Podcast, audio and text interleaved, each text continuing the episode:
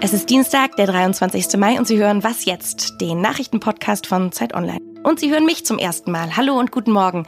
Mein Name ist Hanna Grünewald und wir sprechen heute über das nicht enden wollende Chaos in der Diskussion um das Heizungsgesetz. Und es geht heute auch um Cannabisclubs und darum, warum es so einen Club vielleicht auch bald bei Ihnen um die Ecke gibt.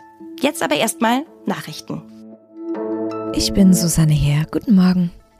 Es gibt noch immer keine Lösung im US-Schuldenstreit. Damit bleiben der größten Volkswirtschaft der Welt nur noch wenige Tage, um einen Staatsbankrott zu verhindern, der weltweit Folgen haben könnte. US-Präsident Joe Biden hat sich mit dem republikanischen Vorsitzenden des Repräsentantenhauses Kevin McCarthy in der Sache getroffen und von einem insgesamt produktiven Treffen gesprochen, jedoch ohne Durchbruch. Ab Juni droht ein Zahlungsausfall der US-Regierung. Verhandlungen bis zur letzten Minute sind sind dabei nicht ungewöhnlich, aber dieses Mal werden die Verhandlungen besonders hart geführt. Vor knapp einem halben Jahr gab es im Reichsbürgermilieu eine Großrazzia.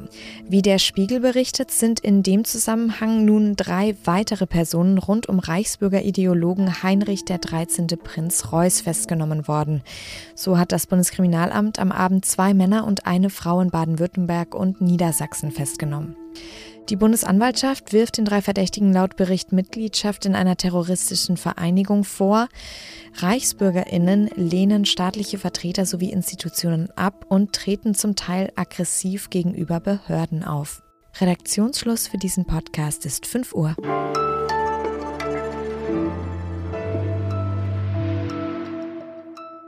Die SPD ist von der FDP genervt. Also zumindest ist SPD-Fraktionschef Rolf Mützenich genervt. Das sagte er gestern im ZDF. Mützenich will, dass jetzt endlich Tempo gemacht wird beim Heizungsgesetz. Es geht darum, dass ab 2024 möglichst jede neue eingebaute Heizung zu 65 Prozent mit erneuerbarer Energie betrieben wird. Das Gesetz sollte eigentlich diese Woche durch den Bundestag, aber die FDP bremst und argumentiert, das Personalchaos im Wirtschaftsministerium würde die Beratungen verzögern. Aber was wird denn jetzt aus dem Gesetz?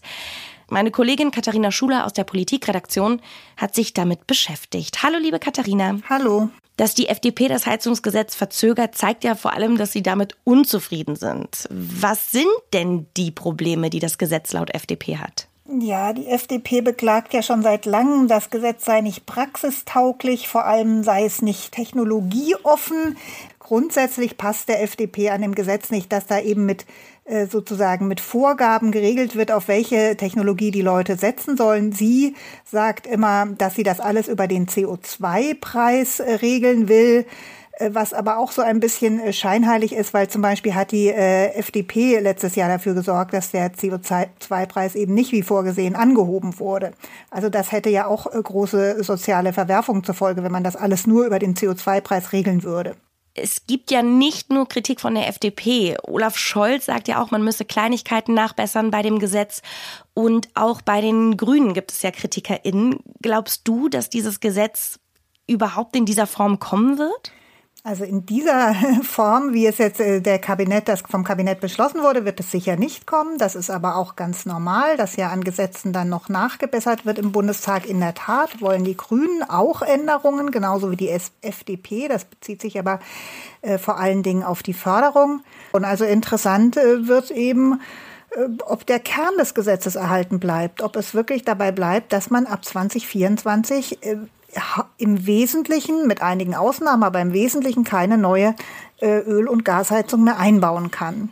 Das ist im Moment, wenn man die FDP hört, noch fraglich. Das wird jetzt auch davon abhängen, wer sich eben in der Koalition durchsetzt, wo der Bundeskanzler steht. Der Bundeskanzler hat allerdings relativ klar gemacht, dass er im Grundsatz hinter diesem Heizungsgesetz steht. Wann könnte das Gesetz kommen? Das ist im Moment ähm, ja halt wirklich die Frage. Also wenn es jetzt eben nicht bis zur Sommerpause verabschiedet wird, dann ist es natürlich fraglich, ob äh, die Neuregelung schon zum 1.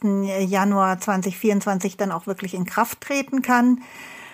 Ähm, allerdings hat auch äh, Robert Habeck sich äh, schon relativ flexibel ähm, im Bezug auf den Zeitplan gezeigt. Es könnte eben auch sein, dass das Gesetz zwar 2024 in Kraft tritt, aber vielleicht noch nicht alle Regelungen, dass einzelne Regelungen daraus dann erst nach und nach in Kraft gesetzt werden. Wenn es eben überhaupt kommt. Das ist ja sozusagen die Frage, die jetzt halt in dem parlamentarischen Verfahren geklärt werden muss. Vielen Dank für deine Einschätzung, liebe Katharina. Ja, Tschüss. Was noch? Heute am 23. Mai ist in Deutschland der sogenannte Diversity Tag. Der wurde von Unternehmen und Politik ins Leben gerufen, um auf die Vielfalt von Menschen vor allem am Arbeitsplatz aufmerksam zu machen. Da geht es ganz konkret darum, dass man ein Arbeitsumfeld schaffen will, in dem sich alle Menschen unabhängig ihrer Hautfarbe, Religionszugehörigkeit oder sexuellen Orientierung wohlfühlen. Diversity ist zwar ein krasses Buzzword, aber dahinter steckt ja auch, dass man ein Bewusstsein für unterschiedliche Diskriminierungsformen entwickeln soll und natürlich auch für seine eigenen Privilegien. Und das ist wie mit allem ein Lernprozess. Aber ich persönlich finde ein sehr, sehr wichtiger. Die NGO-Charta der Vielfalt hat für heute ein Quiz erstellt, mit dem man sein eigenes Wissen rund um das Thema Diversity testen kann. Und Sie können es ja auch mal ausprobieren. Ich packe Ihnen auf jeden Fall den Link dazu in die Show Notes.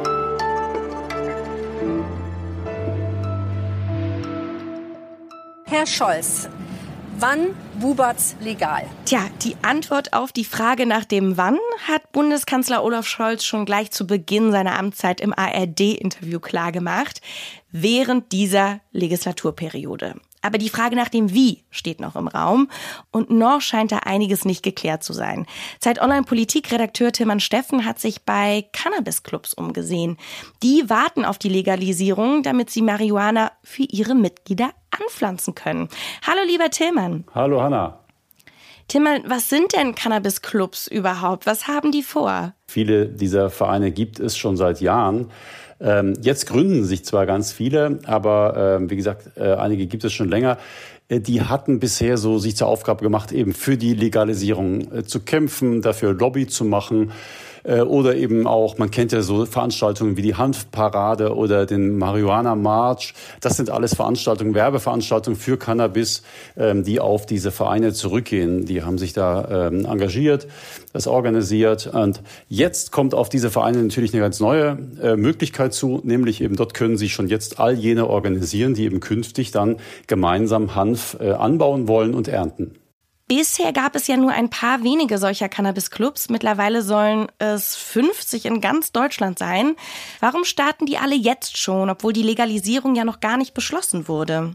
Auch wenn jetzt noch nicht alle Details klar sind, äh, die gesetzlich da kommen werden und in den Verordnungen kommen werden, äh, wissen die Vereine natürlich jetzt, wir brauchen zum Beispiel eine Liegenschaft. Die muss umzäunt, äh, diebstahlsicher sein, dort, wo, wo wir anbauen können. Das muss gefunden werden.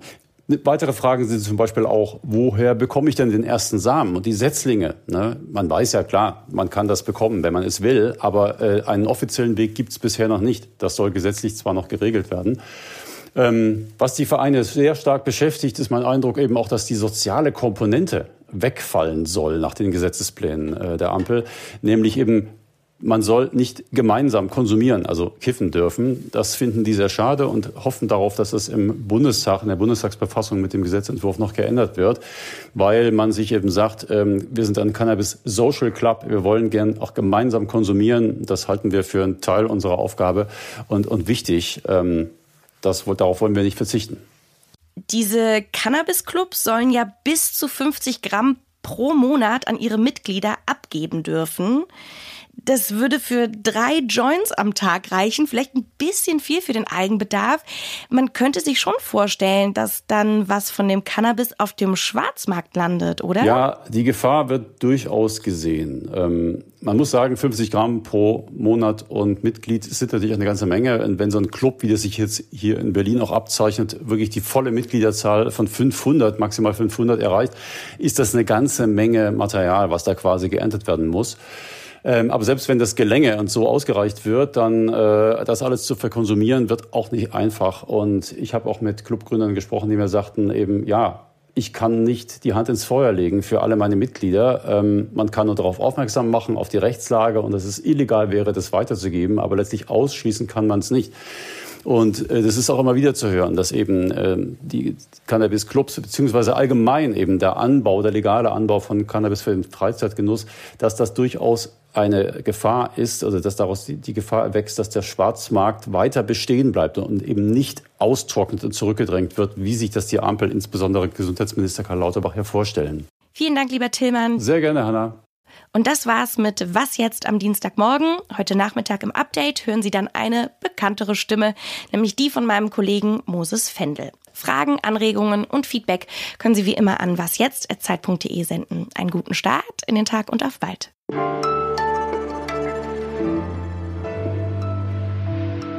So, die Die Hard Was Jetzt Fans kennen mich vielleicht schon aus einer Was Jetzt Sendung. Ich gib mal einen ganz, ganz kleinen Tipp. Vielleicht kommen Sie ja drauf. Ich habe dieses Jahr TikTok für mich entdeckt. Nicht nur, weil es wahnsinnig unterhaltsam ist, sondern auch, weil es so eine politische und aktivistische Komponente gibt.